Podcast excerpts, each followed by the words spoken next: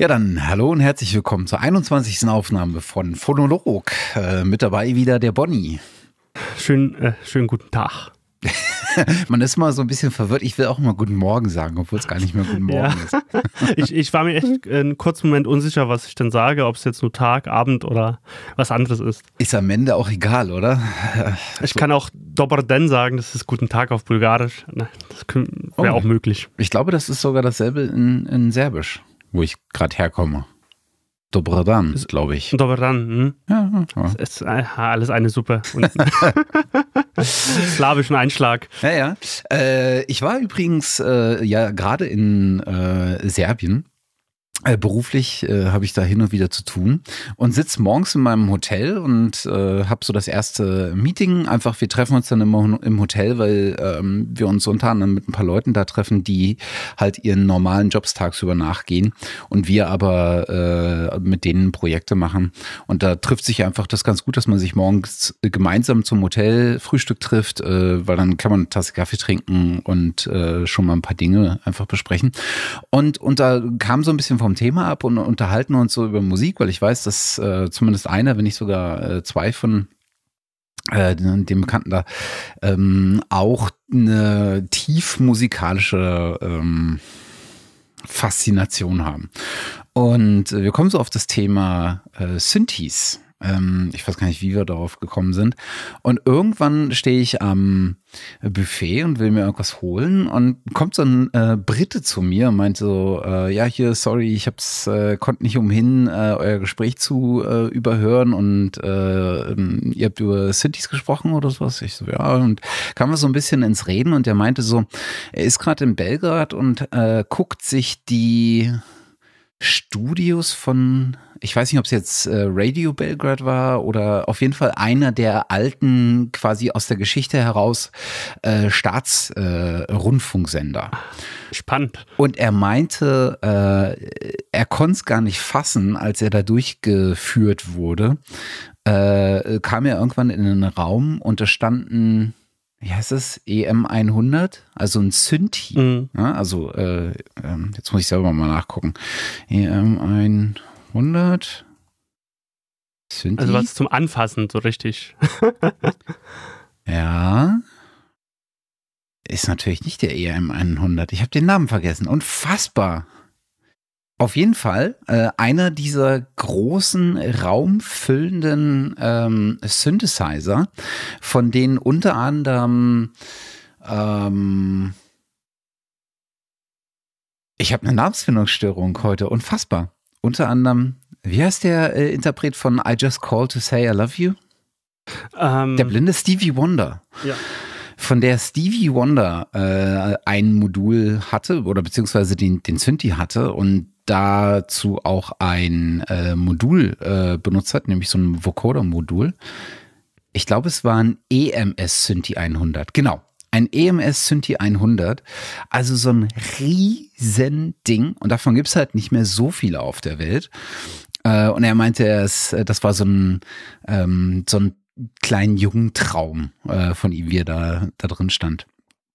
Und an der Stelle habe ich mich dann gefragt, okay, von allen Plätzen, wo man jeweils war, was hat man eigentlich so verpasst, sich anzugucken, wo man genau das gleiche Gefühl gehabt hätte.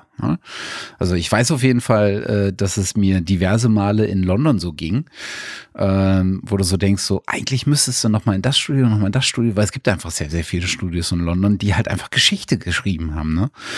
Und äh, die meisten Studios, ja, sind jetzt nicht so unfassbar weltoffen, aber, aber du, du findest schon irgendwie einen Zugang, möchte ich meinen. Und ja, auf, thematisch auf jeden Fall. Ich glaube, wenn man ja. da viel Enthusiasmus zeigt und ihn locker lässt, dann ja. kommt man schon ran an ein paar Sachen. Großartig. Jetzt muss ich nur noch überlegen, äh, wie ich da auch mal hinkomme und mir das Ding angucken kann. Das, ein das EMS Synthi 100. Das klingt echt, klingt echt spannend. Fantastisch. Schön. Ursprünglich 6500 Pfund laut Wikipedia. Das dürfte mittlerweile einiges mehr sein, möchte ich meinen. Ich würde auch sagen, dass Das äh, reicht äh, nicht mehr. Ja, Das, das, ist ja das Interessante, ähm, auf jeden Fall bei Tonstudiotechnik, die vor allen Dingen ein paar Jahre auf dem Buckel hat, die ist dann schon richtig was wert. Also Digitaltechnik jetzt nicht unbedingt, aber die ganze analoge Technik, da lässt sich schon was machen damit. Ja. Ich würde, ich würde fast sagen, dass bei Digitaltechnik ähm, zumindest schon jetzt zu beobachten ist, dass relativ äh, hochwertiges Gerät äh, zumindest wertstabil ist. Ne? Also mhm. wenn ich wenn ich mir so angucke, was so richtig gute Interfaces kosten, vor allen Dingen äh, die Dinger von äh, Universal Audio, mhm. also hier so äh, die ganzen ja. Apollo Interfaces und sowas, wie wertstabil die selbst in der ersten Generation sind, das ist eher so Apple äh, Apple Klasse. Ne? Also da hast, hattest du auch ja oder ich weiß nicht, ob es immer noch so ist, aber da hattest du am, gerade am Anfang in den ersten fünf, sechs, sieben Jahren ähm, auch die Geräte haben unfassbar äh, den Wert stabil gehalten und du konntest im Prinzip, wenn du es gut gepflegt hast, ein, ein MacBook äh, fast zum selben Preis verkaufen, wie ja. du es damals gekauft hast. Das stimmt. Mittlerweile ist es leider anders. Irgendwie Ach echt? ja, so ist es. Ja, ähm, da das ist dann. Ja, aber anderes Thema, das wollen wir nicht aufmachen. Ja, das stimmt. Ja, was haben wir denn äh, heute, äh, bevor wir in die Themen einsteigen? Haben wir denn Themen? Wir haben ja Themen, wir haben ja wie das letzte Mal schon angekündigt gesagt, wir wollen gar nicht so, so, so fest planen, was wir, was wir machen, sondern dass wir sagen, okay, jeder bringt Themen mit, die ihn gerade beschäftigen und Themen, die er auf der Metaebene behandelt werden können, die mehr auf Erfahrungen basieren als irgendwie was vorzutragen, was man im Netz eh findet oder dass man gar nur halb wissentlich behandeln kann. Deswegen haben wir uns gesagt, es ist vielleicht spannender zu sagen, hey, wie arbeiten wir, wie gehen wir vor, was sind unsere Erfahrungen in speziellen Bereichen. Mhm. Und ähm, wir haben auch gesagt, wir überraschen uns gegenseitig etwas. Das heißt, ähm, wir, wir legen das gar nicht fest vorher oder Wochen oder Monate vorher, was wir machen, sondern mehr oder weniger kurz bevor wir die Aufnahme starten, ähm, erzählt jeder, was, was ihm gerade so rumtreibt, mit was, über was man reden könnte. Und mhm. ähm, diesmal sind es zwei Sachen. Einmal so, wie man seinen eigenen Sound schaffen kann, kreieren kann. Und ähm, einmal, ob sich, ob man so gewisse technische Voraussetzungen braucht, um wirklich zum Beispiel mischen zu können oder mastern zu können. Ne, und äh, damit werden und wie sich da vielleicht jetzt so eine neue, neue Generation an Leuten heranzüchtet selber, die halt das anders machen als wie früher. Also Beispiel hatten wir so, ob man, ob man auf Kopfhörer überhaupt mischen oder mastern kann. Das wird so ein Thema sein, mhm. ähm, was wir dann einfach mal betrachten und da einfach mal äh, philosophieren in dem Bereich. Mhm. Womit wollen wir anfangen? Ähm, nach was ist denn dir? Ich glaube, das eine lässt sich relativ kurz abhandeln. Das andere ist, äh, bietet sehr viel Raum, um auszuschweifen und zu meandern. Ähm, also lass uns doch vielleicht mal äh, zu, äh, zu der von dir letzt erwähnten Sache kommen. Ähm, das ist ja ein Thema von dir. Genau, okay. Mixing und Mastering auf dem äh, Kopfhörer.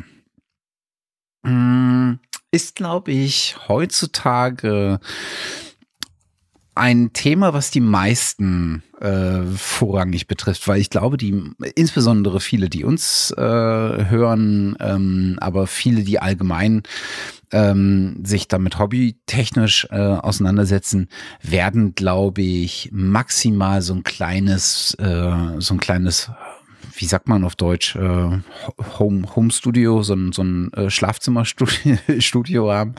Also im Prinzip so ein Hobbystudio, ne? Irgendwo im, im Haus vielleicht ein Raum einigermaßen optimiert ähm, und da vielleicht ein Rechner drin stehen, ähm, paar Monitorboxen, äh, wahrscheinlich irgendwie ein MIDI-Keyboard, ein paar Instrumente. Einige sicherlich mal größer, andere mal kleine. Viele, äh, manche werden vielleicht auch ein richtiges Projektstudio oder sowas haben. Ähm, aber ich denke, die meisten werden schon viel Arbeit auch auf dem Kopfhörer tun. Und ähm, ich habe da letztens, ähm, oder anders, äh, mir geht das ganz genauso. Ähm, ich hatte noch nie ein Studio, selbst zu Hause nicht. Ich hatte immer irgendwie relativ wenig Platz zu Hause, dass ich im Prinzip immer äh, schon auf dem, viel auf dem Kopfhörer gemacht habe. Ich glaube, ich habe in meinem Leben einmal Studio-Kopfhörer besessen, äh, Studio-Monitore besessen. Ähm, und damals so Klassiker, äh, Yamaha NS10. Hm? Und ähm, ich fand das immer anstrengend, ähm, weil die standen halt immer rum, äh, waren oftmals nicht benutzt, äh, weil ich äh, Musik darüber nicht gehört habe und halt wirklich bloß da standen, ähm, als ich Musik gemacht habe. Und ähm, da ich immer schon Nachbarn hatte und das halt spät nachts dann irgendwie doof ist, wenn du dann voll aufdrehst, äh, habe ich immer schon viel auf dem Kopfhörer gemacht. Und kürzlich äh, habe ich eine Folge ähm, eines äh, mir sehr liebgewonnenen über die Zeit äh, Podcast gehört. Äh, ich gucke gleich äh, gerade mal nach, ähm, welche das war. Und zwar ist das, äh, müsste das gewesen sein. Hm. Ja. Das ist The Mastering Show. The Mastering Show ist äh, von Ian Shepard, äh, wenn ich mich nicht täusche, äh, heißt er richtig. so ein Mastering Engineer ähm, aus Großbritannien. Und äh, der macht äh, einen Podcast äh, gemeinsam mit äh, dem John Tidy, glaube ich, heißt er, äh, vom äh, Reaper-Blog.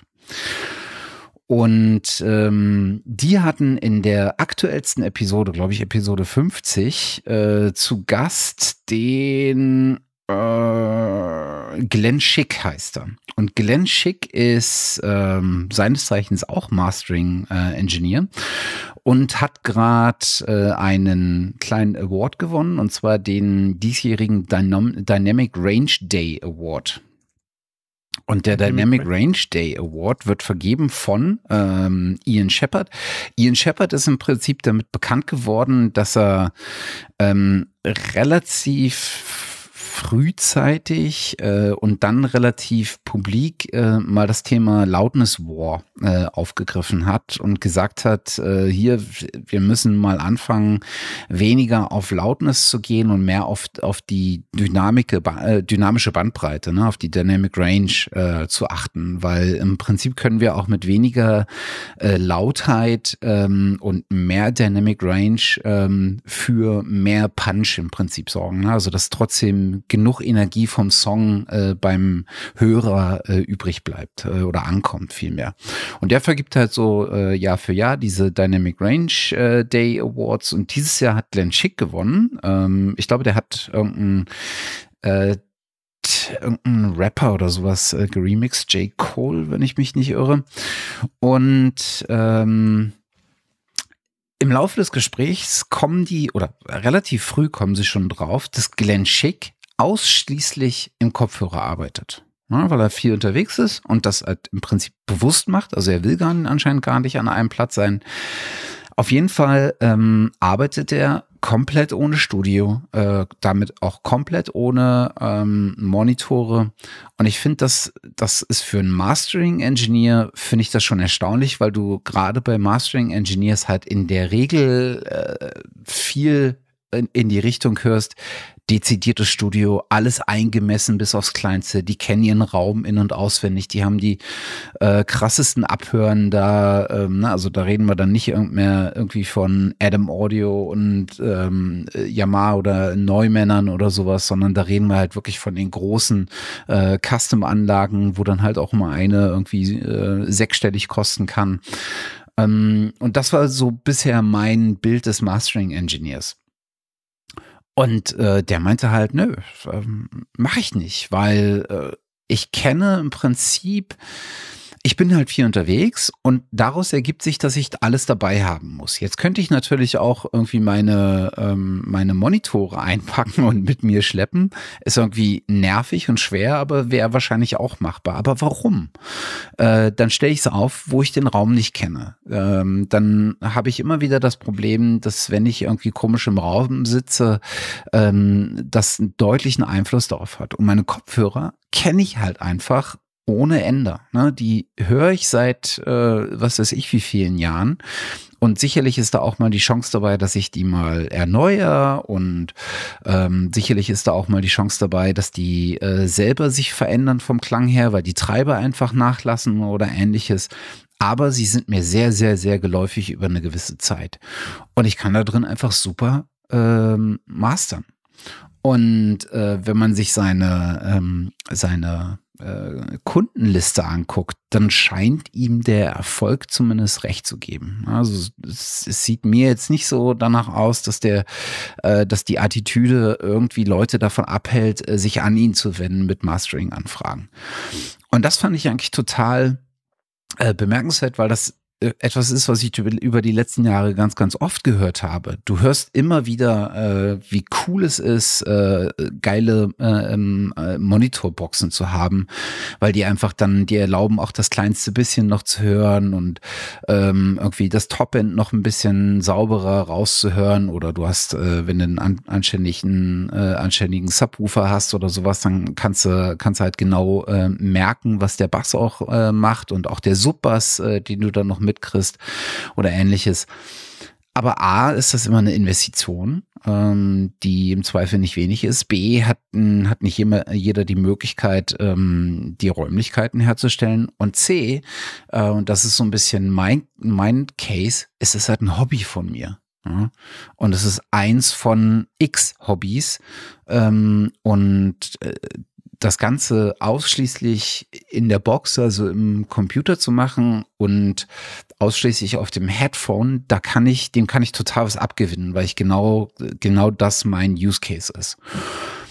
Und äh, tatsächlich ähm, ist das was, wo ich fast glaube, dass je mehr ich davon höre, dass Leute das machen und auch bei Mixing Engineers oder sowas, kriege ich das immer mehr äh, auch mit, dass viele Leute auch unterwegs mixen äh, oder ausschließlich auf Headphones mixen.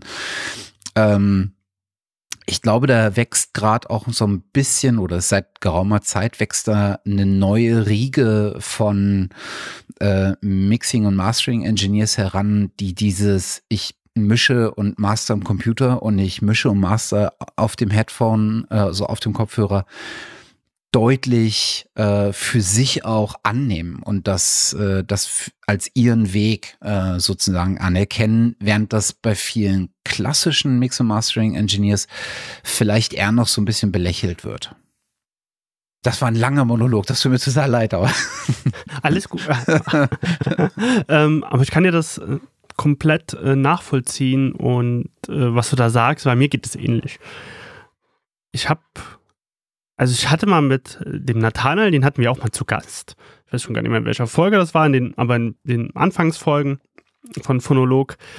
Ähm, und wir haben uns sein Studio damals geteilt, so 2014 rum. Und ähm, aber seitdem, seit Anfang 2015, habe ich selber gar kein Studio mehr. Ich teile mir gerade mit einem Freund ähm, Podcast-Büro, wie wir das nennen. Mhm. Also das heißt, wir haben einen Raum, hat jeder seinen Arbeitsplatz ähm, und den Raum haben wir zur einen Hälfte so akustisch mit äh, Basotec und Co. Ähm, ausgestattet, damit man saubere Sprachaufnahmen machen kann.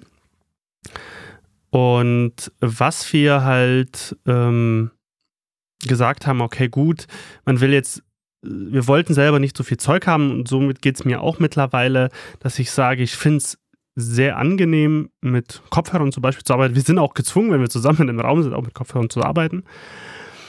Ähm, und ich weiß gar nicht, ob ich dieses. Ich war noch nie ein Freund von Dogmen, vielleicht muss man das auch mal so sagen.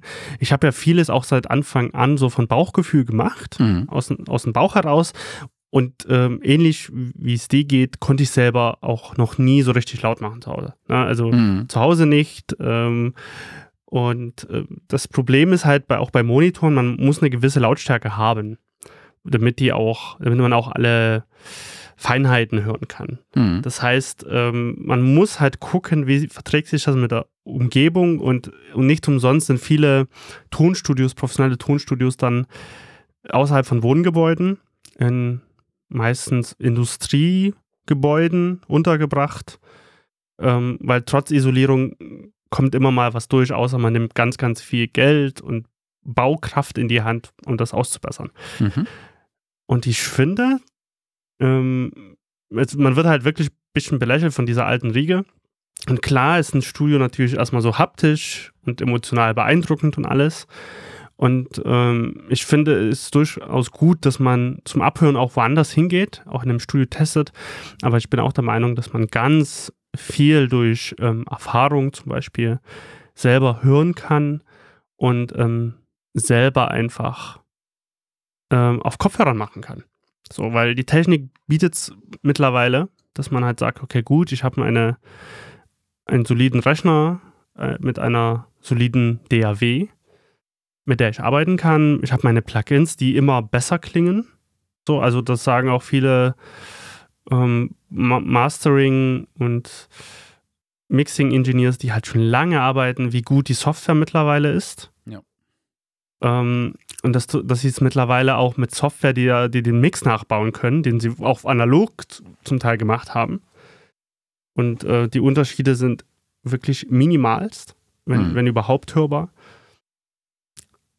Und warum kann man nicht sagen, okay, gut, ich habe ein, ein Werkzeug zum Abhören, das sind meine Kopfhörer. Ich kenne die halt gut. Ich habe möglichst vielleicht einfach neutrale Kopfhörer. Warum arbeite ich nie mit, die, mit denen einfach? Und dann weiß ich ja, wo die Schwachstellen sind, was ich vielleicht beachten muss. Und teste es dann dennoch vielleicht irgendwo mal gegen, ob das so funktioniert, was ich mir gedacht habe. Und dann ähm, kann ich auch damit arbeiten. Mhm. Und, und, und ich glaube, es ist auch eine Generation, wo das jetzt einfach ähm, praktikabler auch ist, dass man so mobil ist. Also bei den Leuten, wo es professionell betrieben wird, vielleicht auch eine Frage des Mobilseins, wenn halt äh, ein Shepard da äh, durch die Gegend reist. So geht es mir auch ganz ganz oft, dass ich halt mein Zeug mitnehme. War letzte Woche in den Echolux Studios in Leipzig und da habe ich auch alles dabei gehabt. Von Rechner, Plugins, Libraries und halt Kopfhörer. Und dann kann man alles mitnehmen. Man ist an einem Ort. Ich könnte mich jetzt auch nach meiner zweiten Heimat Bulgarien irgendwo jetzt bei dem schönen Wetter draußen auf, auf der Terrasse setzen und dann, dann, Musik machen oder Musik bearbeiten, mit Sound arbeiten, den Fil Sounddesign für Film machen. Und das ist alles möglich aufgrund, dass die Technik so mobil geworden ist und ähm, zum Teil auch so erschwinglich geworden ist, warum sollte man das nie nutzen? Und warum sollte das nicht auch die äh, Vorteile einfach bringen? Die, die man, die man, die auch so ein analoges Studio hat. Und ein analoges Studio hat natürlich eine and, andere Haptik, man sieht das anders, man und hat einen gewissen Charme natürlich auch. Aber ich bin auch der Meinung, dass man durch gute, also durch eine Erfahrung, die dann die man sich ja dann aneignet mit Software und alles auch sehr gut in der digitalen Welt nutzbar machen kann. Mhm. Ja, auf jeden Fall. Und ähm, also ich meine, die, wenn, wenn man das für sich sozusagen anerkannt hat, dann ist natürlich auch der nächste Schritt, so, sich zu überlegen, wie setze ich das denn am besten im, um? Und da kommt es dann tatsächlich auch ein bisschen darauf an, was du erreichen willst. Ne? Also ich könnte mir vorstellen, ähm, dass man, dass man da dann wiederum äh, ganz unterschiedlich auch in der Preisspanne liegen kann, ähm, die man ausgibt für das Equipment, was man benutzt. Ne? Ich, ich, was benutzt du für Kopfhörer? Ich benutze einmal, einmal die, meine AKG, die ich lange nutze, die MK271. Hm, Klassiker. Und, äh, der gängige Klassiker. Da gibt es natürlich auch noch mal höhere Stufen, höhere Modelle, die dann also vielleicht, vielleicht noch mehr besser fürs Mastering geeignet sind, die noch neutraler kriegen, aber die sind für mich schon sehr neutral. Ähm, ich, also da, so Bass sucht man da so ein bisschen, was aber auch ganz gut ist, weil das soll es ja auch geben. dann habe ich von, äh, von Bayer Dynamics ähm, auch die Klassiker, die 770? Genau, DT 770. Um, und ich habe auch noch ein paar Monitore. Und zwar habe ich die Yamaha HS8. Und die nutze ich dann so zum Finale nochmal gegenhören. So. Oder wenn mein Kollege Lukas nie da ist, äh, bearbeite ich da auch viel mit denen. Aber ähm, viel auch mit den Kopfhörern, auch mit zurzeit auch mit den Bayer Dynamics ganz viel. Mhm. Was, was für Kopfhörer nutzt du? Die, ich habe angefangen mit den Bayer Dynamic, äh, ich glaube auch mit den äh, DT770. Äh, ich hatte die zuerst in der 250 Ohm Variante und bin dann auf die 80 Ohm Variante gegangen, weil ich äh, keinen extra Kopfhörerverstärker äh, haben wollte. Also äh, Ohm ist sozusagen dann der, der, der Widerstand, ähm, der, äh, der benötigt wird, um die oder der äh, da ist, äh, bevor die, bevor die Treiber wirklich anfangen zu arbeiten. Äh, jetzt bestimmt wieder schlecht erklärt, egal. Ähm, und äh, die DT 770 gibt's halt in 250 Ohm, 80 Ohm und 32 Ohm. Und 32 ist äh, im Prinzip auch etwas, was du fürs, äh, äh, fürs Telefon benutzen kannst, also für mobile Geräte. Ne? Also die, die haben, da ist der Widerstand so gering, dass der selbst bei den ähm, äh, beim Aus, äh, Audioausgang von so iPhone, Telefon allgemein, ähm, äh, Rechner oder sowas ähm, noch ganz gut betrieben werden können, während du eine zwei, für 250 Ohm Lautsprecher du in der Regel einen dezidierten äh, Mikrofonvorverstärker äh, oder Kopfhörervorverstärker, nicht Mikrofonvorverstärker, äh, Kopfhörervorverstärker brauchst, ähm, weil du sonst einfach weniger Signal kriegst, weniger deutlich ähm, oder überhaupt weniger Signal. Ähm, mit denen habe ich angefangen und dann bin ich aber recht schnell äh, weg von denen gekommen, weil die mir tatsächlich nicht zugesagt haben. Und dann begann echt eine Odyssee. Also ich, ich, ich weiß nicht, was ich ähm, alles ausprobiert habe. AKG war relativ früh dabei, äh, die habe ich sofort weggeschmissen. also im Sinne von nicht gekauft. Ich glaube, das waren auch die 200 71 Mark II. Und ähm, dann hatte ich die Klassiker von Sony, die MDR mhm. 7510, glaube ich, oder die eine Nummer größer. Ähm, äh, die Sennheiser HD-Serie habe ich mal ausprobiert. Fand ich alles tatsächlich nicht so, nicht so geil. Und dann bin ich durch Zufall bei etwas gelandet, was äh, mir tatsächlich dann ähm, wirklich gut gefallen hat. Und zwar bei den Audio Technica ATH MX, äh, M50X. Und bemerkenswerterweise für mein Gehör ähm, bringen die mir am meisten an ähm, Kompromiss zwischen klaren Höhen ähm, oder oder viel Höhenanteil, also ich kann viele Höhen mitkriegen, wenn sie denn vorhanden sind, relativ klaren Mitten und dennoch ordentlich Präsenz im Bassbereich. Und die haben mir so gut gefallen, die habe ich, glaube ich, bei einem Freund gehört, die haben mir so gut gefallen, dass ich dann losgegangen bin und mir die äh, ATH-Serie nochmal angehört habe und äh, dann ganz, ganz lange Zeit ähm, hängen geblieben bin auf den äh, ATH M50X. Ähm, das ist die äh, eine Nummer größer im Prinzip. Äh, das sind im Prinzip gar nicht so richtig richtig, richtig Studio-Kopfhörer. Viele DJs verwenden die genauso, aber ich finde, die haben einfach ein äh, sehr, sehr präzises Klangbild für mein, für mein Ohr. Äh, und insofern äh, mag ich die sehr, sehr gerne. Und ähm, an die Bayer Dynamics äh, komme ich nach wie vor nicht ran. Bin ich, äh, habe ich letztens noch mal probiert. Keine Chance. Das ist ja auch gar nicht schlimm.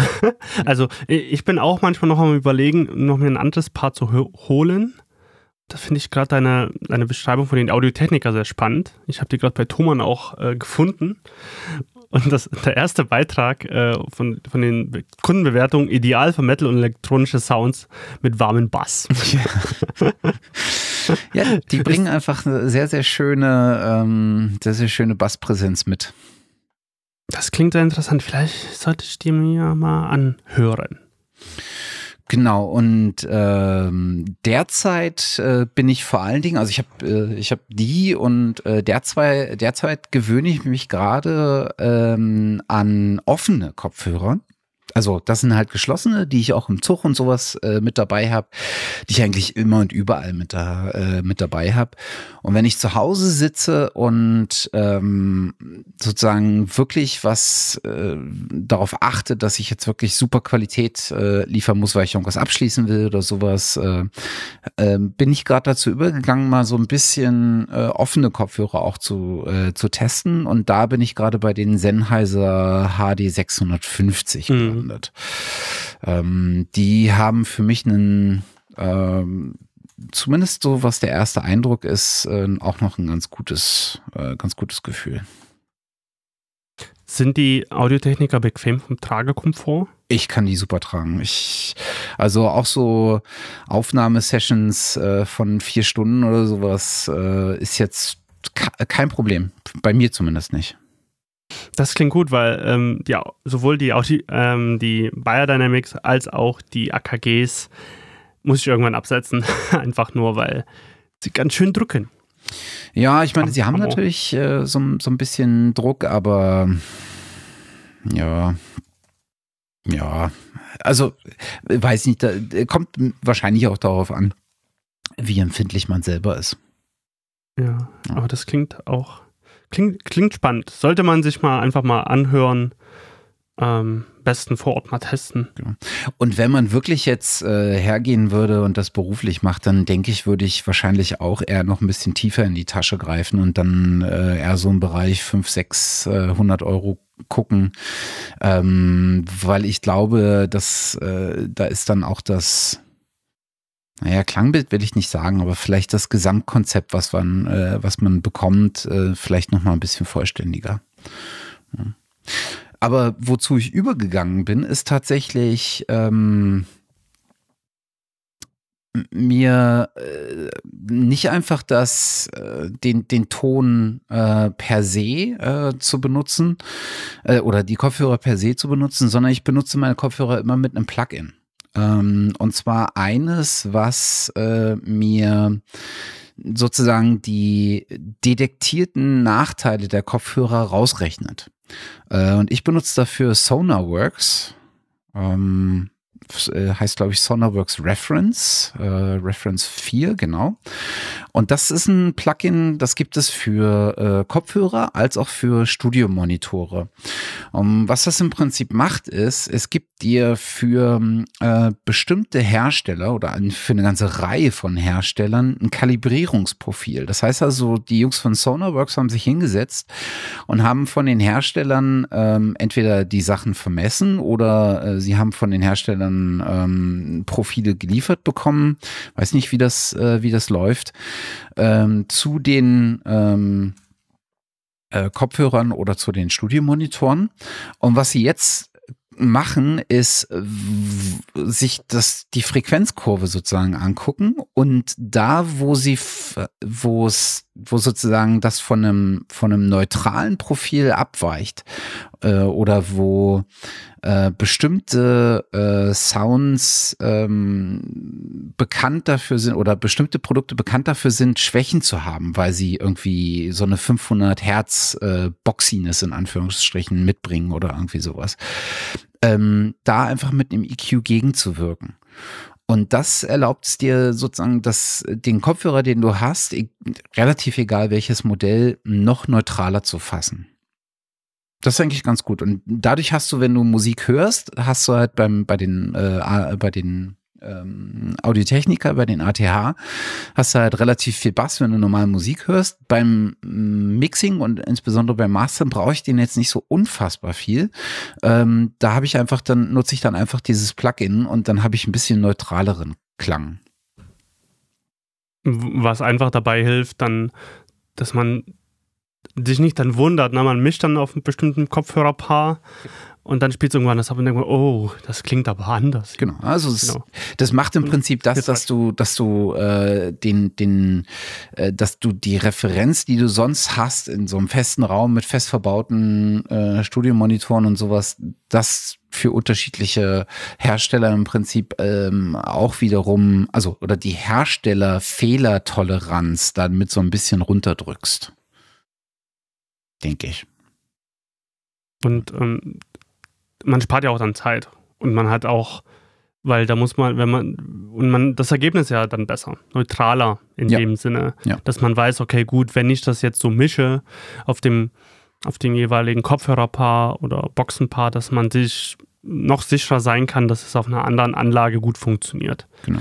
Weil äh, das Problem ist ja halt auch, was wir auch letztens schon mal anklingen lassen haben, mittlerweile muss man ja für alle Formate ja den Sound liefern. Das heißt, ähm, sowohl, es muss sowohl auf meinen Studiomonitoren, Kopfhörern gut klingen, als auch auf der Anlage zu Hause, als auch auf die Kopfhörer mobil. Ja. Für, für ein Endgerät, äh, für ein mobiles Endgerät. Und gerade hier ist es insgesamt jetzt noch wichtiger geworden, darauf zu achten. Ja. Was man, äh, wie ist denn wirklich mein Bassbereich? Ist er gut definiert? Äh, hört er sich gut an? Sowohl äh, auf den Schulmonitoren als auch auf den ähm, billigen Kopfhörern oder so. Für, für, mobil, die man irgendwie ins, also In-Ears oder sowas. Damit man halt auch sicher sein kann, hey, das funktioniert. Das ist kein Problem. Das kann ich dafür nutzen. Und da sollte man einfach gucken, wenn man vor allem also kommerziell oder beruflich halt damit zu tun hat, dass man das macht. Also, und so ein Plugin hilft halt viel. Das, das gleich zu minimieren, dieses Risiko, dass man keine bösen Überraschungen hat und dann nochmal nacharbeitet und sowas. Das ist schon äh, ganz hilfreich. Ja. Und dann kommt es halt drauf an, äh, was für Kopfhörer du hast. Äh, also im Prinzip, was die, ähm, welche Art des Kopfhörers du hast, wie also die Signalerzeugung im Kopfhörer funktioniert. Und ich denke, in den letzten Jahren haben wir ja gesehen, ähm, dass ähm, viele, also ich habe bisher immer nur Treiber ähm, verbaute Kopfhörer gehabt, äh, wo es also in, in beiden Ohrmuscheln sozusagen einen, einen kleinen Treiber gibt, der die Membran ähm, ansteuert. Und ähm, es gibt aber eine zweite Version, ähm, das zu machen. Das ist ähm, im Prinzip elektrostatische äh, Kopfhörer zu benutzen. Und äh, da geht nochmal ein gänzlich anderes äh, Feld auf. Die sind auch, ähm, zumindest die, die ich bisher gesehen habe, alle deutlich teurer ähm, als das, was man so an, an Treiber gebunden äh, Varianten klingt. Und da haben wir im Prinzip alle großen äh, Hersteller im, äh, eigentlich Modelle draußen. Ähm, also gerade auf der ähm, auf den Messen hat man äh, wieder neue Sachen von Schuhe, glaube ich, gesehen ähm, und von, äh, von Sen Sennheiser, wenn ich mich nicht täusche. Also auch das wäre nochmal ein Schritt, der sicherlich jetzt mehr und mehr ähm, in den Markt dringen wird. Äh, und da wird man sicherlich auch nochmal so ein bisschen wie so einen kleinen Krieg haben, was ist jetzt eigentlich besser. Und das wird sich dann auch zeigen. Es ist natürlich immer eine Frage des Preises, ganz klar. Wie viel will man dafür ausgeben, wie viel kann man dafür ausgeben? Ja. Ähm, und im Endeffekt ist auch immer Geschmackssache.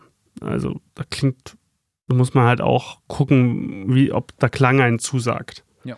Ob das funktioniert. So, ähm, also ich habe mal auch mal gehört von einem, auch von, von einem Mixing-Ingenieur, dass es eigentlich, dass es, dass es eigentlich keinen Spaß machen darf, so auf, auf Kopfhörern oder auf mm, Boxen zu mischen weil das alles neutral sein muss, theoretisch. Also man muss gucken, ein neutrales Klangbild haben.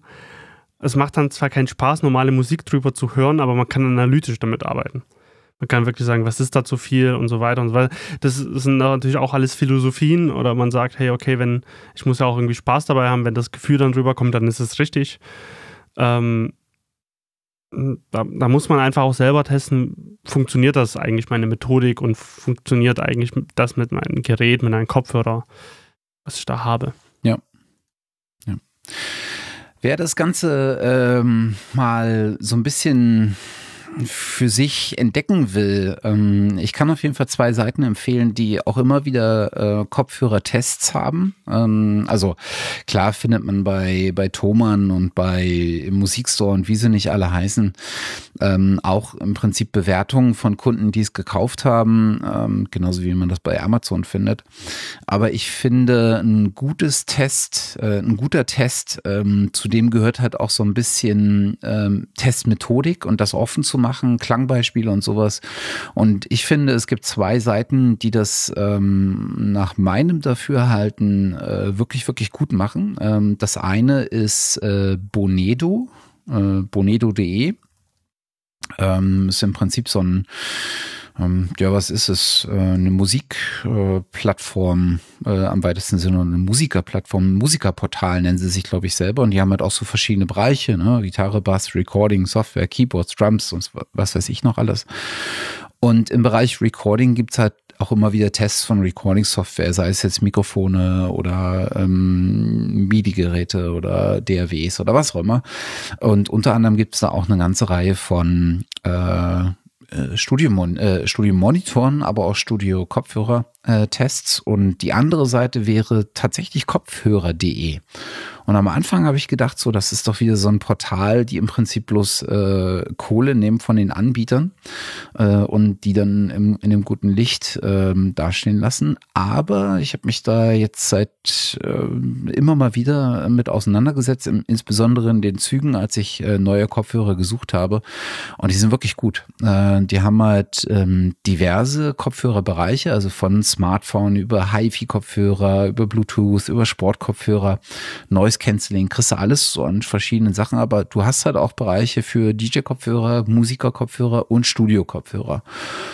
Und da ist halt wirklich auch alles äh, mit dabei, was, was du im Prinzip erwarten würdest von, von den Anbietern. Ähm, und das finde ich, äh, die machen das wirklich äh, ex exzellent in der, in der Aufbereitung, wie sie die Tests durchführen und was sie dir an Informationen äh, mitliefern äh, bei den Tests. Finde ich immer wieder cool. Schön. Ja. Das klingt, das klingt gut. So, ich, ich kannte die Seite bis jetzt noch nicht. Ähm, das schaue ich auf jeden Fall mal vorbei. Jo, jo. Jetzt überlege ich gerade, ob ich noch irgendwas vergessen habe. Äh, wahrscheinlich schon, aber ähm, ja, das äh, war mir auf jeden Fall bloß ein, ein Verlangen, da mal äh, drüber gesprochen zu haben, weil ich finde, das ist irgendwie ein sauspannendes Thema, auch wenn es immer so ein bisschen ähm, erzwungen ist, äh, aber weil, weil man ja oftmals nicht in der freien Entscheidung äh, steht, äh, naja, jetzt habe ich halt meine Monitore oder ich kann sie halt jetzt auf voller Lautstärke fahren, sondern ich muss halt jetzt zum Kopfhörer greifen und deswegen finde ich, ist das ähm, ein Thema, was eigentlich jeder nachvollziehen kann. Und ich finde es gut, dass das ähm, immer weiter dahin kommt, dass alle, dass man, dass auch Leute sagen, pff, klar, das ist mein Number One. Und das ist so ein bisschen gelöst wird von diesen Dogmen. Genau. Das, genau. Weil am Ende, wenn es halt gut klingt, klingt es halt gut. Das, Gen genau. Also das hinterfragen die Prof, also, ne, also äh, hinterfragen die audiophilen Menschen, wie hat man das dann gemacht. Aber äh, wenn, wenn das Ergebnis gut ist, ist, ist der Weg auch egal, ob man den ersten, zweiten oder dritten Weg genommen hat. Ja, absolut. Und wie du schon sagst, äh, wenn es gut klingt, klingt es gut. Aber wie kriegt man es denn hin, dass man, dass es gut klingt? Ähm, und das ist im Prinzip äh, das Thema, was ähm, du mitgebracht hast. Denn ähm, wir wollten noch reden über, wie entwickelt man denn seinen eigenen Sound im weitesten Sinne? Und äh, das ist halt so ein ganz spannendes persönliches Thema. Ähm, was glaube alle Bereiche des Musikmachens, des Tonschaffens, Tongestaltung und und und äh, vereint einfach. Ähm, und zwar habe ich mir ein paar Sachen einfach mal so niedergeschrieben, die mir so spontan durch den Kopf gegangen sind. Ist ja die Frage, wie entwickelt man denn seinen eigenen Klang? Seinen eigenen Sound, sowohl aus in dem Musikbereich, aber vielleicht halt auch wo ich halt sage, hey, ähm, man kann auch in der Tongestaltung für Filme ganz viel selber machen, was vielleicht ähm, die äh, alteingesessenen Handwerker des Filmtons nicht zu sehen, weil sie sagen, es ist ja keine Kunstform, keine eigene. Was ich aber selber schon finde, wenn man ähm, sich halt auch Projekte, also wenn man Projekte hat, wo man das probieren kann. Ähm, und jetzt nicht ähm, aufgezwungen ist, von der Regie das alles umzusetzen, wie es sein soll. Und zwar, ich glaube, fängt das mit der Musik an, zu sagen, okay, wie komme ich dahin? Ich habe gewisse musikalische Vorlieben. Bei dir zum Beispiel ist es ja sehr metallischen Bereich, also sehr in der Hand gemachten Musik. Absolut, absolut. Stromgitarrenmusik. Stromgitarrenmusik. ähm, bei mir ist es irgendwie, befindet sich das im elektronischen Bereich. Ähm, kann mich aber auch für alle anderen Musikarten äh, begeistern, wenn die gut gemacht sind. Mhm. Ich bin da jetzt kein, kein, auch hier kein Dogmatiker, irgendwie, es muss nur die eine Richtung sein.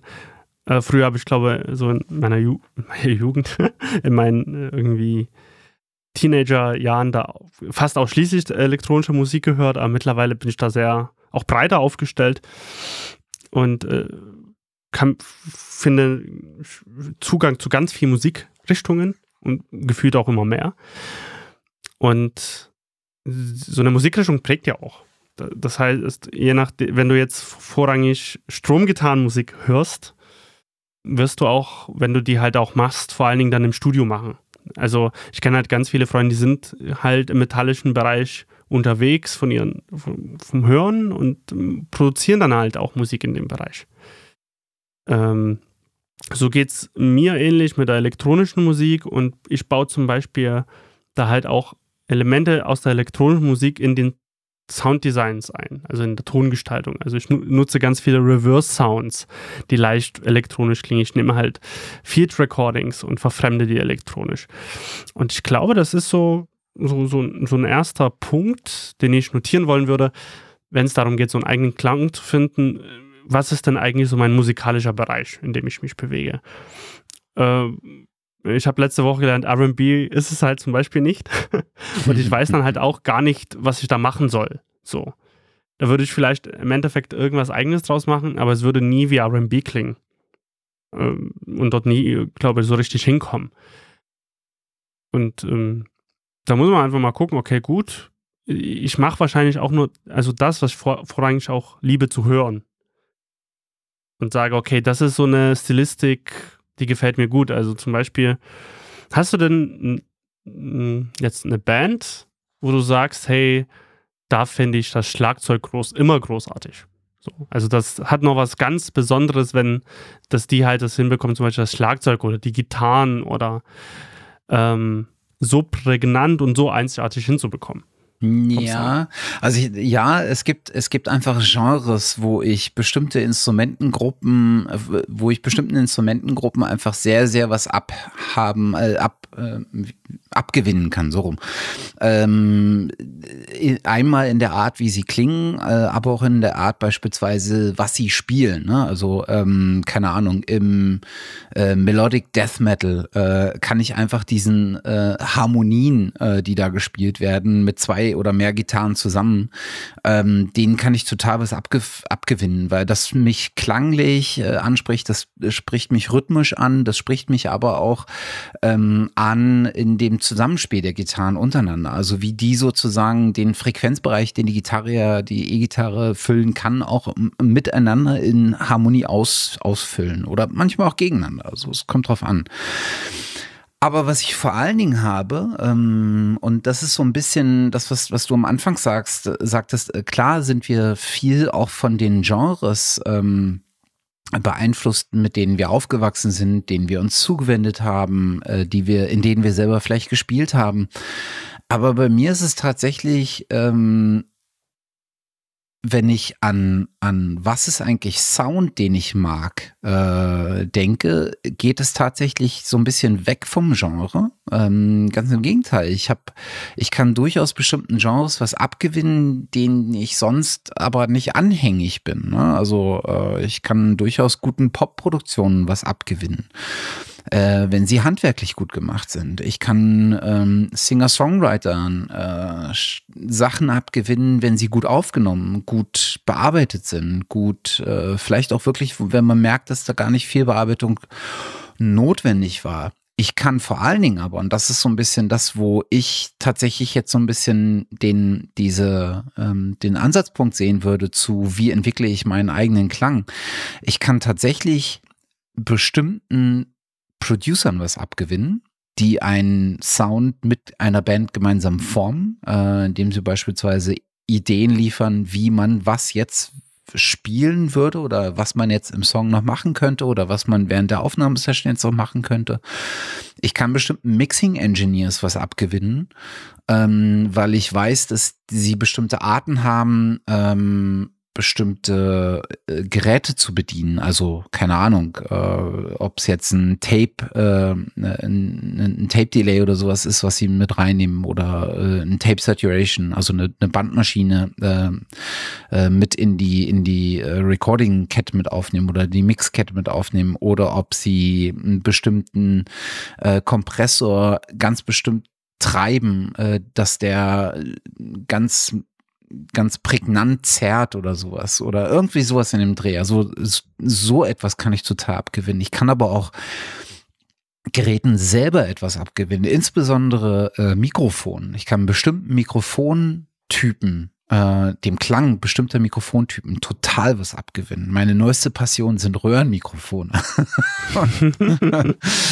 da kann ich, das kann ich, da kann ich endlos lange mir irgendwelche Tutorials angucken oder einfach Leute, die im Studio sagen, hier, ich habe das Röhrenmikrofon, das Röhrenmikrofon, dann so Klangbeispiele oder sowas geben. Also auch da habe ich das, das ist, das sind für mich die Spielzeuge, die ich noch vorher angucken würde, um wie kann ich meinen, meinen Klang beeinflussen, als äh, mir jetzt anzugucken, wie hat, hat mich das, was ich bisher als Konsument von Musik ähm, äh, erlebt habe, wie hat mich das geprägt? Aber am Ende ist es wahrscheinlich eine Mischung von beiden. Und wo du, wo du ursprünglich fragtest nach äh, Drum Sounds. Ich mag beispielsweise die, ähm, die Drum Sounds von Andy Sneap. Ähm, heißt der Andy Sneap? Ich glaube ja, Andy Sneap. Ähm, den mag ich nicht so nicht so sehr, auch wenn er über oder vieler oder über sehr bekannt dafür ist, dass er einen ganz hervorragenden Drum Sound hat. Ähm, oder äh, Bob Rock, der auch bekannt dafür ist, dass er einen sehr cleanen Sound ähm, ähm, oder nicht einen sehr cleanen Sound, aber einen sehr prägnanten äh, Sound hinbekommt. Während ich äh, sowas wie Matt Halpern ähm, von Periphery, ähm, dem kann ich total was abgewinnen in seinem Drum Sound. Also es ist ganz, das ist wirklich ganz unterschiedlich. Und ich glaube, das ist genau dieser Punkt, ähm, was du eigentlich schon genannt hast, es steht auch auf, irgendwie auf meinen Kritzeleien, auf meiner kleinen Liste. Es ist ja so eine Mischung aus allen möglichen Sachen. Es ist einmal aus, aus, der, aus dem Genre alleine von, in dem man sich selber bewegt, anderen Genres, die man eigentlich selber so gar nicht ähm, hört, aber dann sagt, hey, das hat was oder diese Instrumentengruppe, diese Art des Arbeitens hat da was jeder hat so seine Lieblingswerkzeuge ähm, nach, nach einer gewissen Zeit und setzt sie dann auch ein, ähm, sowohl Instru als Instrument, Verstärker, Mischpult, Geräte, mit denen man bearbeitet, dann halt auch weiter digital, ähm, mit denen man zusammenarbeitet, also, also, also die ganzen Plugins und die man so haben kann. Und, und dann kommen noch so Methodiken hinzu, finde ich noch, ähm, die so, so übergreifend sind. Zum Beispiel, was ich halt ganz viel nutze, ist äh, Sampling und Field Recording. Also bei den, ich habe was, also ich bin auf dem Weg, so eine kleine zweite EP zu machen. Also im zweiten Hälfte des Jahres hoffe ich jetzt einfach mal. Ähm, und da nutze ich halt zum Beispiel ganz viel Field Recordings, um Drum Sounds zu bauen. Also alle möglichen Schläge draußen in der freien Umwelt aufgenommen ähm, oder in der Küche wie auch immer, diese dann zu samplen, zu, zu verändern und so einen eigenen organischen Sound zu entwickeln. ähm, auch halt mit, auch fürs Sounddesign, für Filme auch ähnlich genutzt. Und das ist jetzt zum Beispiel auch so eine Technik, die, die ich einfach selber sehr spannend finde, weil die halt so verschiedene Welten miteinander kombiniert. Das Analoge, das Unhervorsehbare irgendwo mit dem Digitalen zum Beispiel. Und aus so aus dem ganzen, diesem ganzen Pool aus Einflüssen, Nutzung, Methodik kann man, so, ist es so, glaube ich, so ganz grob skizziert, wie der Ansatz, wie man zum eigenen Sound findet. Mhm. Ist natürlich auch mal, und äh, mir fällt es gerade ein, ich habe tatsächlich äh, jemand, äh, dessen Jump Sounds ich immer aber auch wirklich immer gut finde. Und zwar mittlerweile auch äh, in, in allen Aufnahmen über viele Bands hinweg.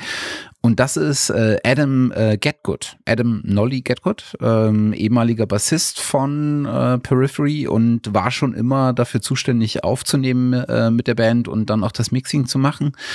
Äh, und ist mittlerweile weg von Periphery seit 12, 12, seit 2016, glaube ich, 16 oder Anfang 17 und ähm, macht äh, mittlerweile vor allen Dingen ähm, äh, tatsächlich Aufnahmen und Mixing äh, mit Bands und hat eine, eine Drum Suite äh, ähm, rausgegeben. Also macht im Prinzip selber ein, äh, eine Drum Sample Library, äh, Get Good Drums.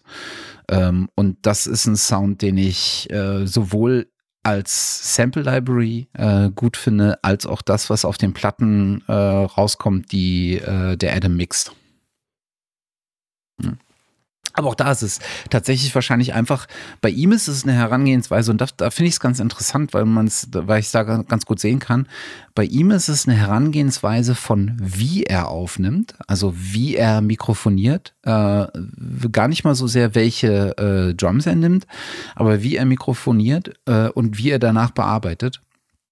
Und ähm, wenn ich das äh, so, so richtig übersehe, hat er jetzt kein eigenes Studie, sondern arbeitet auch maßgeblich mehr oder weniger mobil äh, oder da, wo, wo er halt mit der Band ist, um, um sie zu tracken. Ähm, das heißt, er hat jetzt auch nicht unfassbar viel Spielraum von, von äh, Geräten, die er irgendwie nutzen kann. Also es ist nicht nur die Geräte, die den Sound machen, sondern bei ihm ist es tatsächlich einfach eine Herangehensweise. Ne? Also die Art der Mikrofonierung, ähm, die Anzahl der Mikrofone, die Stellung der Mikrofone, also die Mikrofontechnik im Prinzip äh, und dann das, das Post-Processing. Ähm, das für mich einfach einen sehr, sehr clean, aber drückenden und trotzdem organischen äh, Drum-Sound bietet.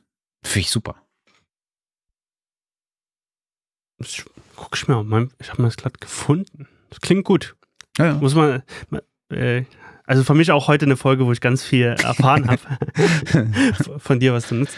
Ähm, und äh, vielleicht geht es unseren Zuhörerinnen und Zuhörern ja auch so, dass sie da ganz viel entdecken, was man nutzen kann. Ähm, was sind denn so, ich sag jetzt mal so Plug, oder fangen wir wo an? Fangen wir fundamental an. Hast du selber eine Methodik entwickelt bei dir, wo du sagst, hey, so habe ich einen Teil von meinem eigenen Sound entwickelt? Äh, nee. Hast, hast nee, weil ich äh, noch sehr weit weg bin von dem Punkt, selber produzierend äh, zu arbeiten. Ähm, also klar habe ich irgendwie, meine Festplatte läuft über von irgendwelchen Sound-Snippets, äh, so 10 bis äh, 50 Sekunden, wo ich irgendwie eine geile Akkordfolge mal auf dem Klavier oder auf der Gitarre oder sowas äh, eingespielt habe, damit sie nicht verloren geht und mir gesagt habe, so irgendwann muss man einen Song raus raus, rausfallen. Aber äh, ich habe es halt bisher immer noch nicht äh, zustande bekommen, mal, ein, ähm, mal einen Song auch äh, tatsächlich fertig zu machen und zu releasen. Das heißt also, ich bin ja gar nicht so wahnsinnig, also ich bin schon kreativ tätig, aber ich bin halt nicht äh, also nicht in dem Bereich Musik schaffend äh, mehr oder weniger tätig. Und deswegen finde ich es schwierig zu sagen, ich habe einen Sound. Also ich, ich habe ich habe Sounds, die ich mag. Also äh, ich habe auch einen Klang, den ich mag. Also ich weiß, wenn ich irgendwie ähm, keine Ahnung, wenn ich irgendwie ein Mixprojekt habe oder sowas, dann weiß ich, wie ich es gerne klingen hätte und ich weiß, was meine meine Go-to ähm, Plugins sind, die ich dafür benutze oder meine meine Herangehensweisen, wie ich bestimmte Dinge versuche ähm, klanglich zu verbessern. Aber so einen richtigen eigenen charakteristischen Klang, nee, nee, nee, tats tatsächlich leider nicht. Ah, hast du, aber du hast ja trotzdem eine Herangehensweise. Du hast das letzte Mal erzählt, okay, du hast 50, über 50 Songs gemischt. Genau, genau. Letztes Jahr. Ähm, hast du da über die Zeit was entwickelt, wie du sagst, hey, das ist so ein Klang, so eine Klangidee in bestimmten Bereichen, die du gesagt hast, die, die mag ich und die habe ich verfolgt und die habe ich dann auch immer wieder umgesetzt? Das ist eine gute Frage. So über alle Songs hinweg, so aus den unterschiedlichen Genres. Ich glaube, der, der, der Nenner, der gemeinsame Nenner ähm, über alle Songs hinweg äh, wäre tatsächlich, ähm, dass ich gelernt habe, wie wichtig oder was für einen Unterschied Reverb und Delay machen kann. Und tatsächlich gibt es, glaube ich, keinen einzigen Songs, Song, wo kein Reverb und Delay drauf ist. Und dann, da geht ja eine ganze Welt auf, wenn du dir anguckst, was du mit Reverb und Delay machen kannst. Ne? Also was für ein Reverb brauchst du, ob es jetzt ein Spring oder ein Plate oder keine Ahnung und dann welche Raumgröße, also welche virtuelle gefühlte Raumgröße. Und ähm, äh, dann kommt die Frage des Delays hinzu. Was, was machst du rhythmisch mit dem Delay? Wofür benutzt du es? Äh, soll's, äh, dann kommt dieses ganze musikalische Theorie wieder dazu, gerade bei Delay, ne? Also hast du Viertelnoten, Achtelnoten, Sechzehnten, Triolen, Dotted, äh, also äh, da geht wirklich eine ganze Menge äh, mit auf. Aber tatsächlich ist das so das eine Element, was ich über alle Genres hinweg gemerkt habe, dass ich das immer wieder zum Einsatz bringe, weil es einfach sehr viel mit dem Sound macht. Es gibt ihm sehr, sehr viel mehr Leben und weniger Sterilität. Und auch wenn es, auch wenn es äh, wenig wahrnehmbar ist, aber man hört es, wenn es fehlt. Und äh, ich finde, das war, das war so eine Erkenntnis, die ich ganz gut fand. Und da hast du natürlich im gerade im Bereich äh, Reverb hast du natürlich auch Anbieter, ähm, die die tatsächlich wie so ein Signature-Sound haben. Ne? Also ich glaube, wir alle kennen das Ocean Way äh, Plugin, mhm. äh, ne? Reverb Suite eines bestimmten Studios, äh, die halt ähm, ich weiß gar nicht, kommt das von Waves oder ist das ein äh, Universal Audio? Ich weiß es nicht. Ich gucke es nochmal nach. Ich glaube Universal, aber ich bin mir auch gerade nicht sicher. Ja, nachschauen. ja würde ich, würde ich, äh, packe ich in die Show Notes. Ähm, das ist beispielsweise so, ein, so, ein, so eine Art Signature-Klang. Ne? Oder ähm, ja, also da, ich glaube, da gibt es echt viele Sachen. Und da kann man auch schauen, also es gibt natürlich diese ganzen Sachen, und dann entwickelt man ja auch über die Zeit ja eigene Methodiken, auch in dem Sinne, wenn man zum Beispiel eine Kette macht. Ne? Also ja. wenn man jetzt technisch bleibt, ne? ich habe meine, meine, meinen ganzen Garten voller irgendwelche Plugins und Spielzeuge.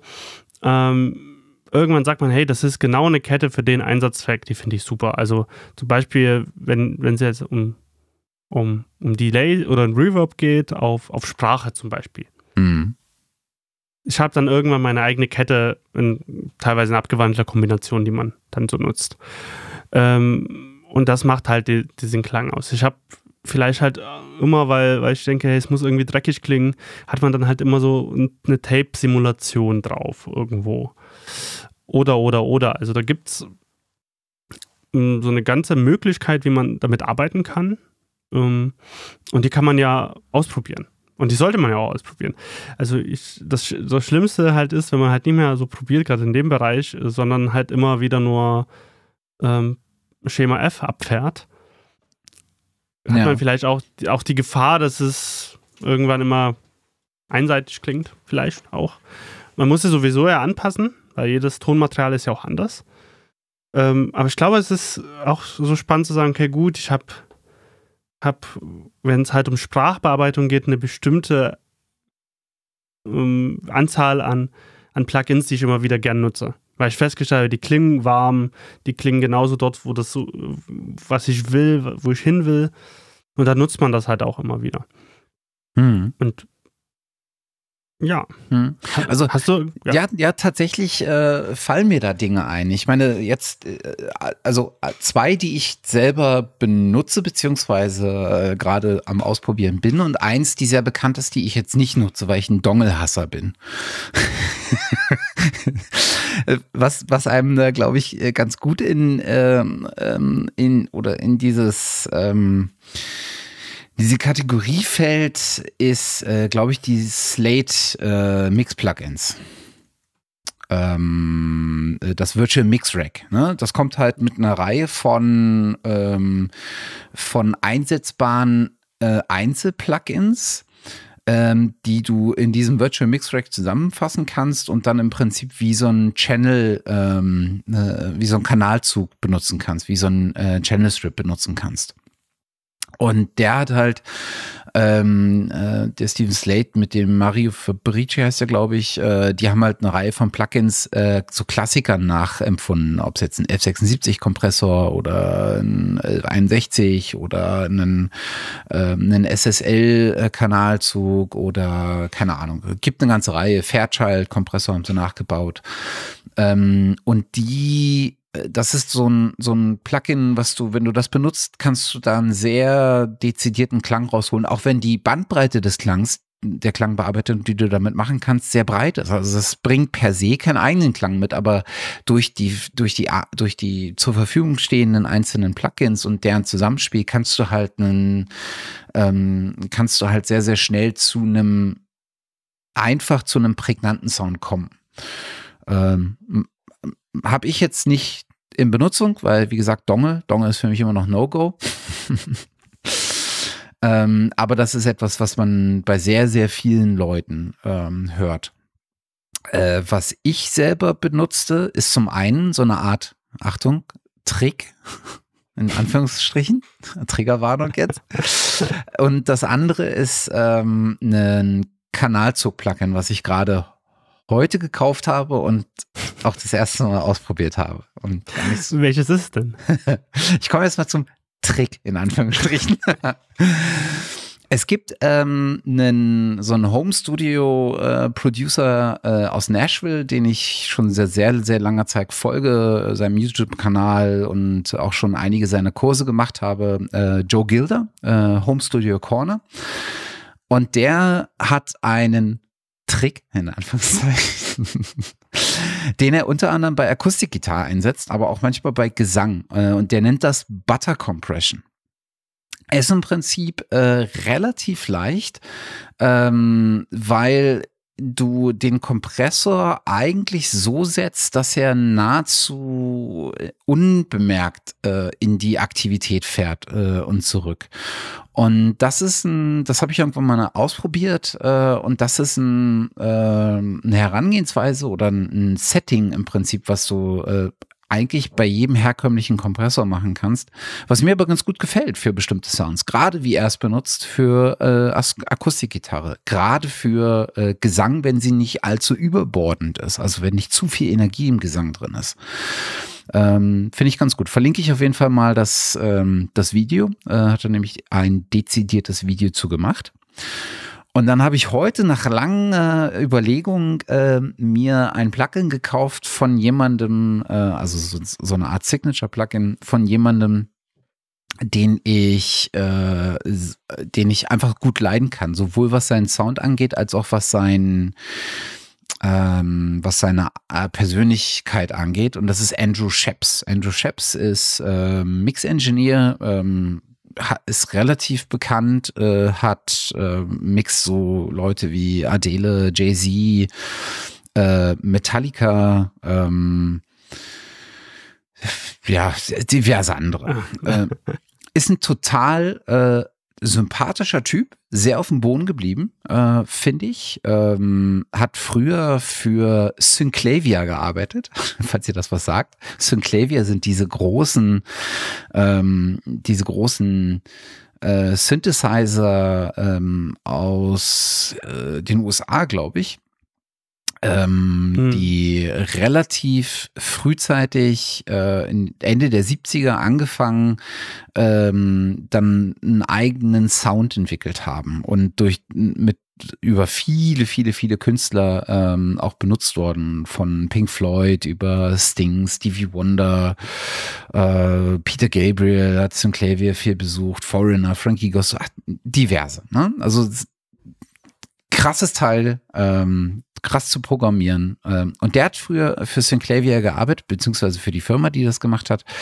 äh, als Engineer einfach, also als, als technischer Support und ist dann irgendwie darüber ins Mixing gekommen. Und der, finde ich, hat ähm, neben seiner Persönlichkeit einfach einen sehr, sehr coolen, äh, sehr, sehr coole Herangehensweise an das Mixing. Und der hat mit Waves ein Omni-Channel-Plugin gemacht. Im Prinzip also ein Kanalzug, der alles beinhaltet von Vorverstärker über EQ, über DSer, über Kompressor, äh, Gate, Expander, Limiter. Und ähm, das kostet gerade äh, 29 Dollar äh, und da dachte ich mir so, okay, das probierst du jetzt aus. Und eigentlich bin ich nicht so, äh, so ein Fan von so Channel Strips. Ähm, es gibt so einige, denen kann ich was abgewinnen. So äh, das SSLI, glaube ich, oder das SSLG von Waves ist auch noch nicht schlecht. Aber seins ist halt mal so ein bisschen was anderes. Und äh, du hast relativ viel Freiheiten, weil du die einzelnen Module in dem Channel Strip sozusagen hin und her schieben kannst, ähm, also auch in der Reihenfolge verändern kannst und dadurch sehr, sehr viele Freiheiten hast in der Tongestaltung. Und äh, du hast mit dem Preamp, der dabei ist, halt auch so ähm, äh, Saturation-Möglichkeiten ähm, äh, in verschiedenen äh, Stärkenstufen, kannst das Ganze aber auch filtern. Äh, also du hast echt viele Möglichkeiten zur Einflussnahme und damit spiele ich gerade rum und das gefällt mir bisher sehr gut. Klingt spannend. Ich habe davon schon mal gehört. Das ist auch heute im Sale. ja, ja, deswegen. Ich habe heute, weil es noch 18 Stunden im Sale ist, also tut uns leid, liebe Zuhörer. Äh, das wird wohl nichts mehr. Aber das ist immer mal wieder im Sale. Ich weiß, weiß nicht, ob es, äh, ich habe es jetzt wirklich gemacht, weil ähm, 29, aber ich meine, Waves hat alle, alle paar Tage mal ein Sale. Also das kommt mit Sicherheit wieder. Ja, äh, das jetzt zu hinterfragen, warum die immer im Sale mittlerweile sind, äh, das machen wir jetzt nicht. nein, nein, nein, nein. Das ähm, klingt, also es ist wirklich spannend wahrscheinlich, so zum, zum Probieren. Ja. Das also ich weiß nicht, vielleicht äh, mhm. sage ich auch nach, mhm. äh, nach äh, ein paar Wochen, pff, nee, mache ich nicht. Ähm, aber wer weiß. Ja, man, ja. Das, das ist Mono und Stereo kann das auf jeden Fall schon mal. Ist bei mir immer die Frage wegen Multichannel. Das ist ja dann doch äh, ab und zu jetzt doch relevant, ob man das halt dann auch auf mehrkanaligen Sachen nutzen kann. Oh, das weiß Aber ich gar nicht. Ich glaube, ich weiß gar nicht, ob es doch müsste eigentlich. Müsste eigentlich auch Multikanal dann sein. Ja, ja. Ja, also sieht sehr spannend aus.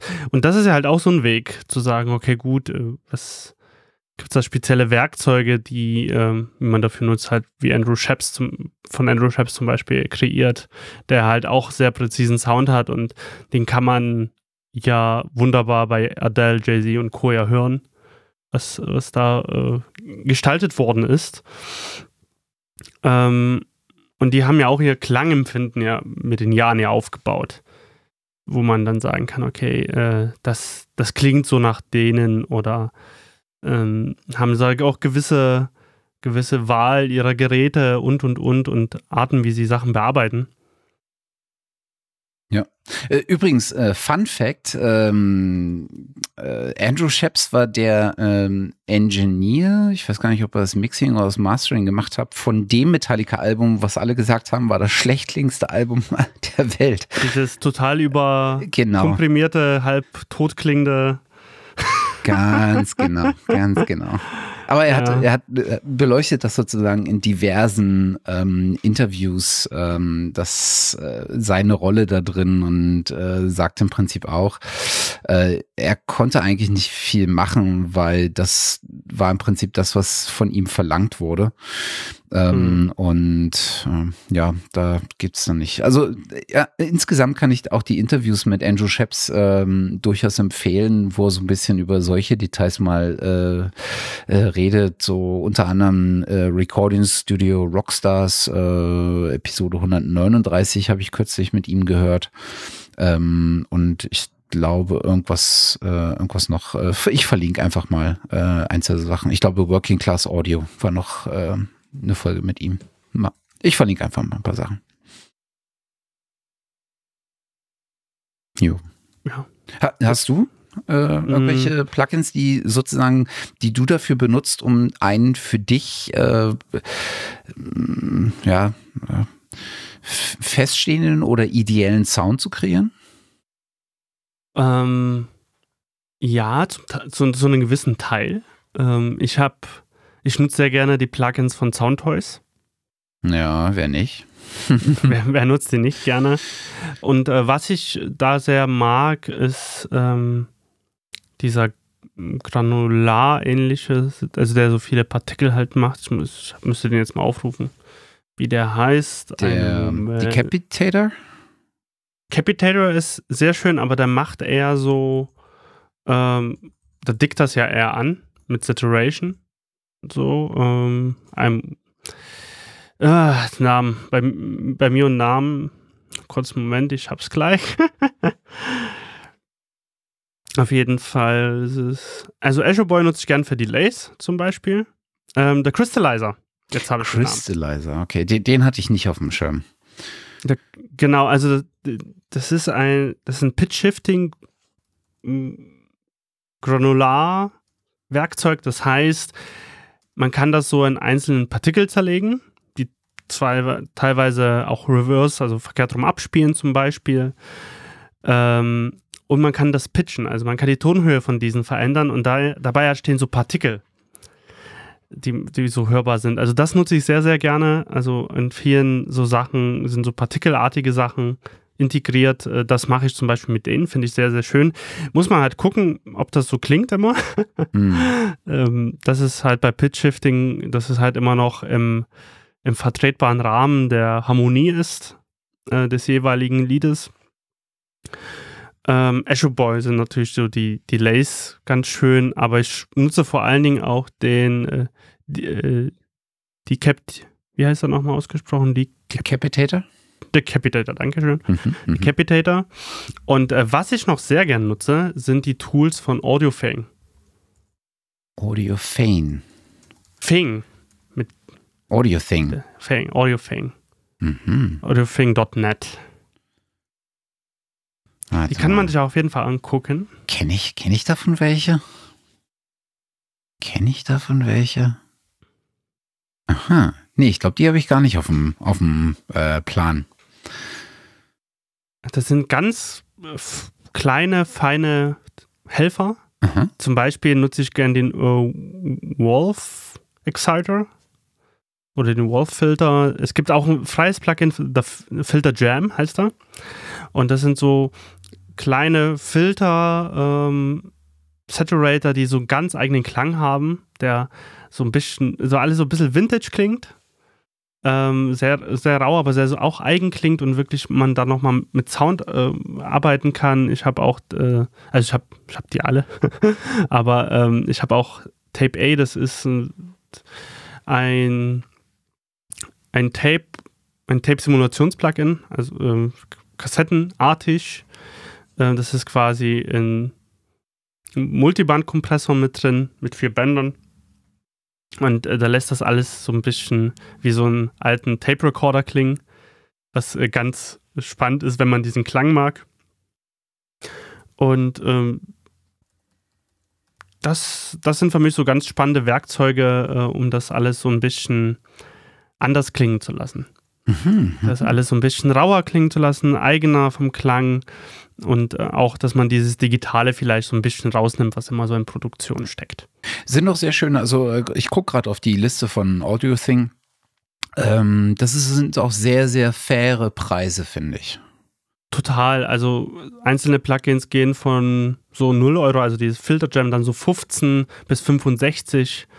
Ja. Ähm, und ähm, das sind, da kann man sich das auch einzeln aussuchen, testen, was man so braucht. Und die Preise sind wirklich sehr angenehm. Mhm. Ja.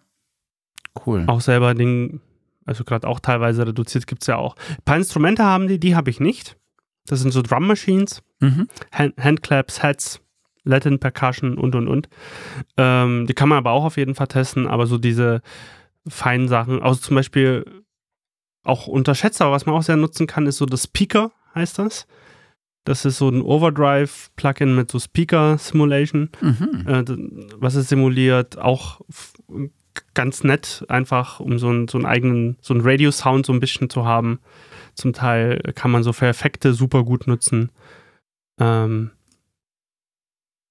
und da gibt es noch so eine ganze breite Palette von denen. Aber ich nutze gern solche ähm, Tools, die vor allen Dingen so ein bisschen Vintage-Touch haben, die so, so ein bisschen rauer klingen, um, um das Ganze so immer auch so ein bisschen anzudicken, interessanter zu gestalten, dass da, dass da einfach so ein bisschen Bewegung im Klang einfach drin ist.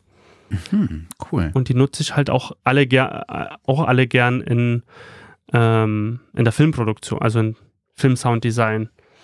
Da lässt sich ganz, ganz viel damit machen.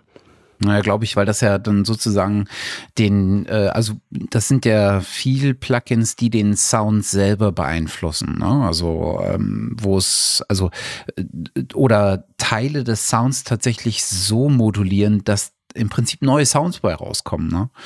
Ähm, während ich ja ähm, eher so aus der, äh, aus der Richtung komme, dass ich in der Vielzahl der Fälle eigentlich den Sound behalten will, aber ihn anreichern will, ne? mit zum Beispiel, wie ich vorhin sagte, Reverb oder sowas. Und da kann ich im Übrigen ähm, äh, nochmal, hatten wir hier auch schon ein paar Mal, glaube ich, äh, Valhalla-Plugins äh, empfehlen. Die machen ganz hervorragende äh, Reverb-Plugins, äh, die eigentlich ist bei, bei mir in jedem Song liegt mindestens ein äh, Valhalla-Plugin, äh, so Vintage Verb oder Plate Verb oder Room Reverb. Äh, und die kosten auch äh, alle 50 Dollar. Also das finde ich ein sehr, auch ein sehr angenehmes Preismodell für, so ein, für so ein Plugin. Ähm, das ist auf jeden Fall ähm, ganz cool. Genau, die haben den Vintage Verb, ja. Valhalla Room, Shimmer und, und, und. Also kann man gerne mal ausprobieren, sind so, ich sag jetzt mal so eher so von, vom, vom Design her so, so schematisch aufgebaut. Genau, modern, eher modernes, keiner, ähm, keinem bestehenden Instrument oder keinem bestehenden äh, ähm, äh, Gerät nachempfunden, ne? aber echt super, super, super programmiert.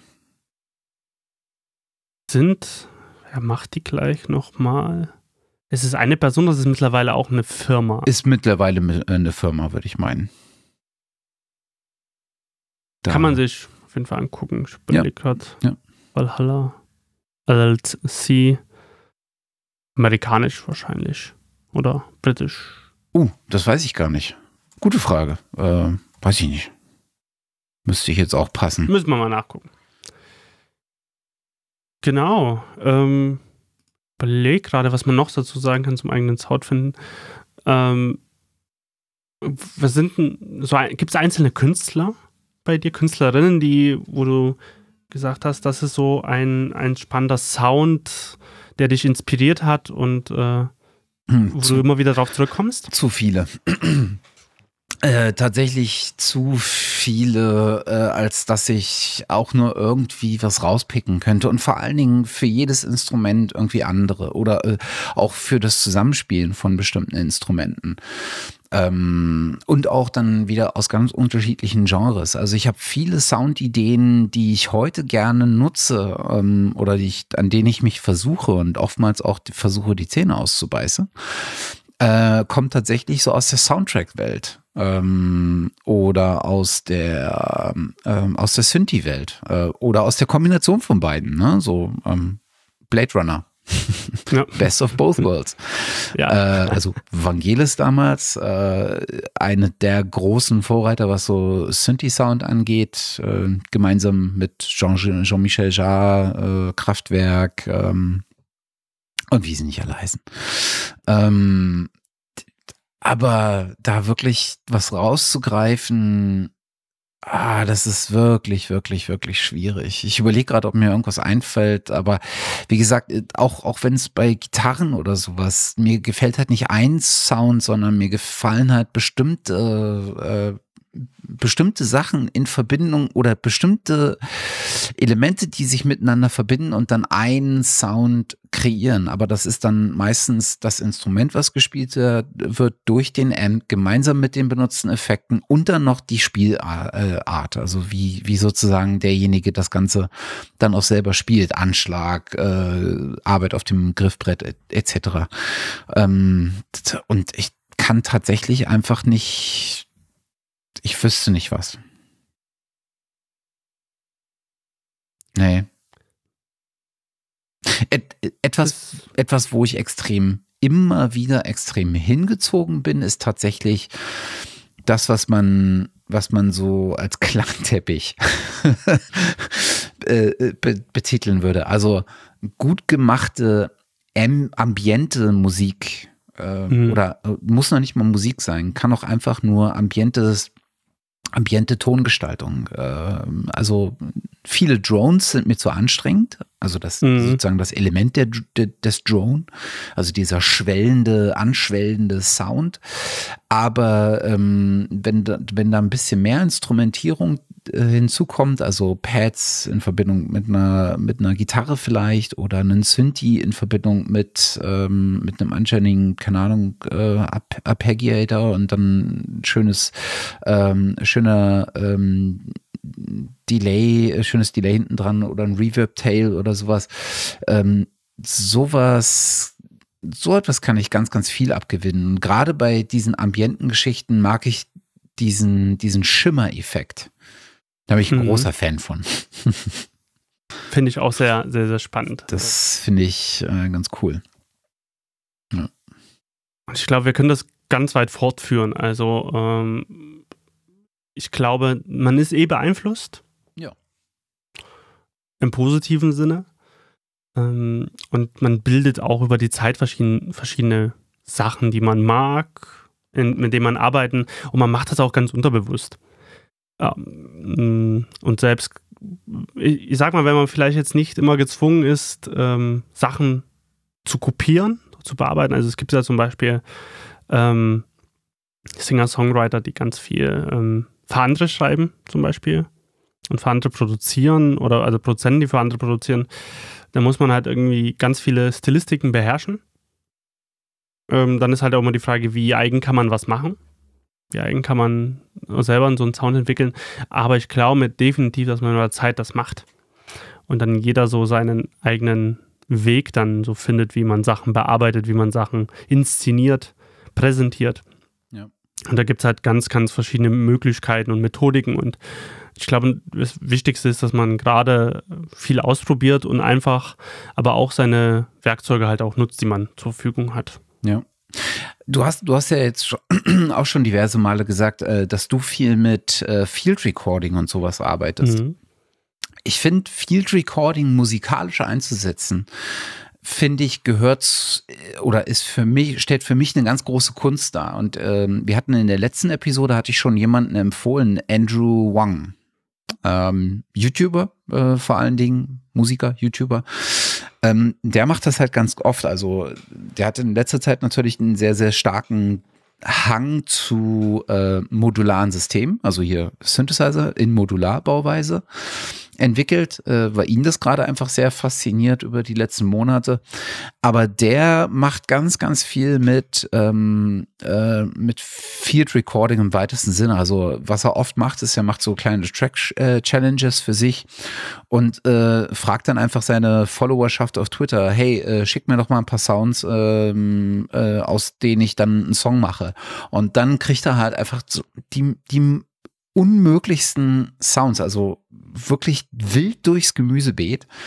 Keine Ahnung, von einem Sample, wo jemand röbst, äh, bis hin zu einem Sample, wo jemand irgendwas in die Kamera singt und er, und dann geht aber die Tür auf und die Mutter schreit irgendwas um die Ecke, macht deine Hausaufgaben oder sowas und er benutzt dann halt die Mutter im Hintergrund äh, den, den Sound der Mutter im Hintergrund und macht daraus ein Instrument. Ne? Also indem er es einfach in der Zeit verlangsamt, dann ein bisschen äh, wieder hochpitcht, ein bisschen Reverb drauf, äh, den, den Reverb dann aber nur zu 50 Prozent im Mix und dann an die Seiten gepennt ähm, und dann sozusagen auf die Klaviatur gelegt in so einem Sample äh, oder in so einem Sampler oder ähm, äh, was auch immer für, für ein Tool du dann benutzen willst.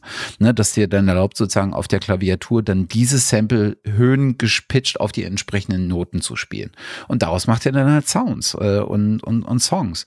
Und das finde ich ist einfach unfassbar gut. Und die Idee zu haben, einen Sound hinter einem Sound vermuten zu können oder einfach ausprobieren zu können, weil man weiß, wie man es anstellt, äh, ein Instrument zu kriegen und aus einem Huster irgendwie eine Kickdrum zu machen. Das finde ich einfach mega. Ähm, und das gehört da gehört für mich wirklich extrem viel Kreativität dazu, weil du da natürlich auch ein Gefühl dafür haben musst, wie du es musikalisch einsetzt, was für ein Rhythmus jetzt ähm, dahinter passen würde oder dazu passen würde, was für ein Tempo ähm, da irgendwie am besten sich für eignet äh, und all sowas. Und das finde ich extrem cool. Ich kann auch äh, an, an dem Punkt einen Freund von mir ähm, empfehlen, äh, Yari von van Gogh als, als Künstlernamen. Um, ähm, Sound Selector heißt seine Plattform-Webseite soundselector mit k.de. Und er hat äh, was ganz Spannendes hier in Dresden gemacht. Er hat verschiedenste Orte rausgesucht, äh, Plätze, Gebäude, um, weil ihm jemand mal gesagt hat, man kann mit ein Gebäude kann nicht klingen und da hat er gesagt, ich beweise das Gegenteil. Hat aus und da ist in verschiedene Gebäude reingegangen, hat äh, mit hat Geräusche dort aufgenommen mit Schlegel und Hammer auch gegen verschiedenste Sachen geklopft und dort draus hat er Musik gemacht. Und jetzt kommt es komplett unbearbeitet. Also da hat die Sounds natürlich arrangiert und gemischt, da hat die aber nicht im Klang verändert. Ach krass. Und hat ganze Songs äh, damit geschrieben. Und äh, jetzt muss ich mal gucken, wo, wo das gerade so ist. Ähm, und er hat ganz verschiedene Projekte da gemacht. Auf seiner Webseite kann man ganz, ganz viel sehen ähm, und sich anhören, ja. was, er, was er da fabriziert hat. Und er hat zum Beispiel auch aus einem Teppich verschiedenste Geräusche gemacht. Was man gar nicht erst glaubt, aber man kann mit, mit Mikrofonen, also mit Kontaktmikrofonen und Co. Ähm, ganz, ganz wilde Sachen machen. Sehr schön. Äh, Musik erzeugen. Ja. Und äh, das ist auch ein Bild, da sieht man ihn in seinem Studio, wie er auf, da auf den Teppich rumkriecht ja, ja. und mit dem Mikrofon verschiedenste Sachen aufnimmt. Ähm, und dazu das Ergebnis klar anhören kann. Ähm, ja, einfach mal anhören und anschauen. Also da gibt kann man ganz, ganz viel Zeug mit, äh, also mit ganz viel spinnenden Kram machen, mit Sachen, die einfach vorhanden sind und immer zur Verfügung stehen. Da, genau.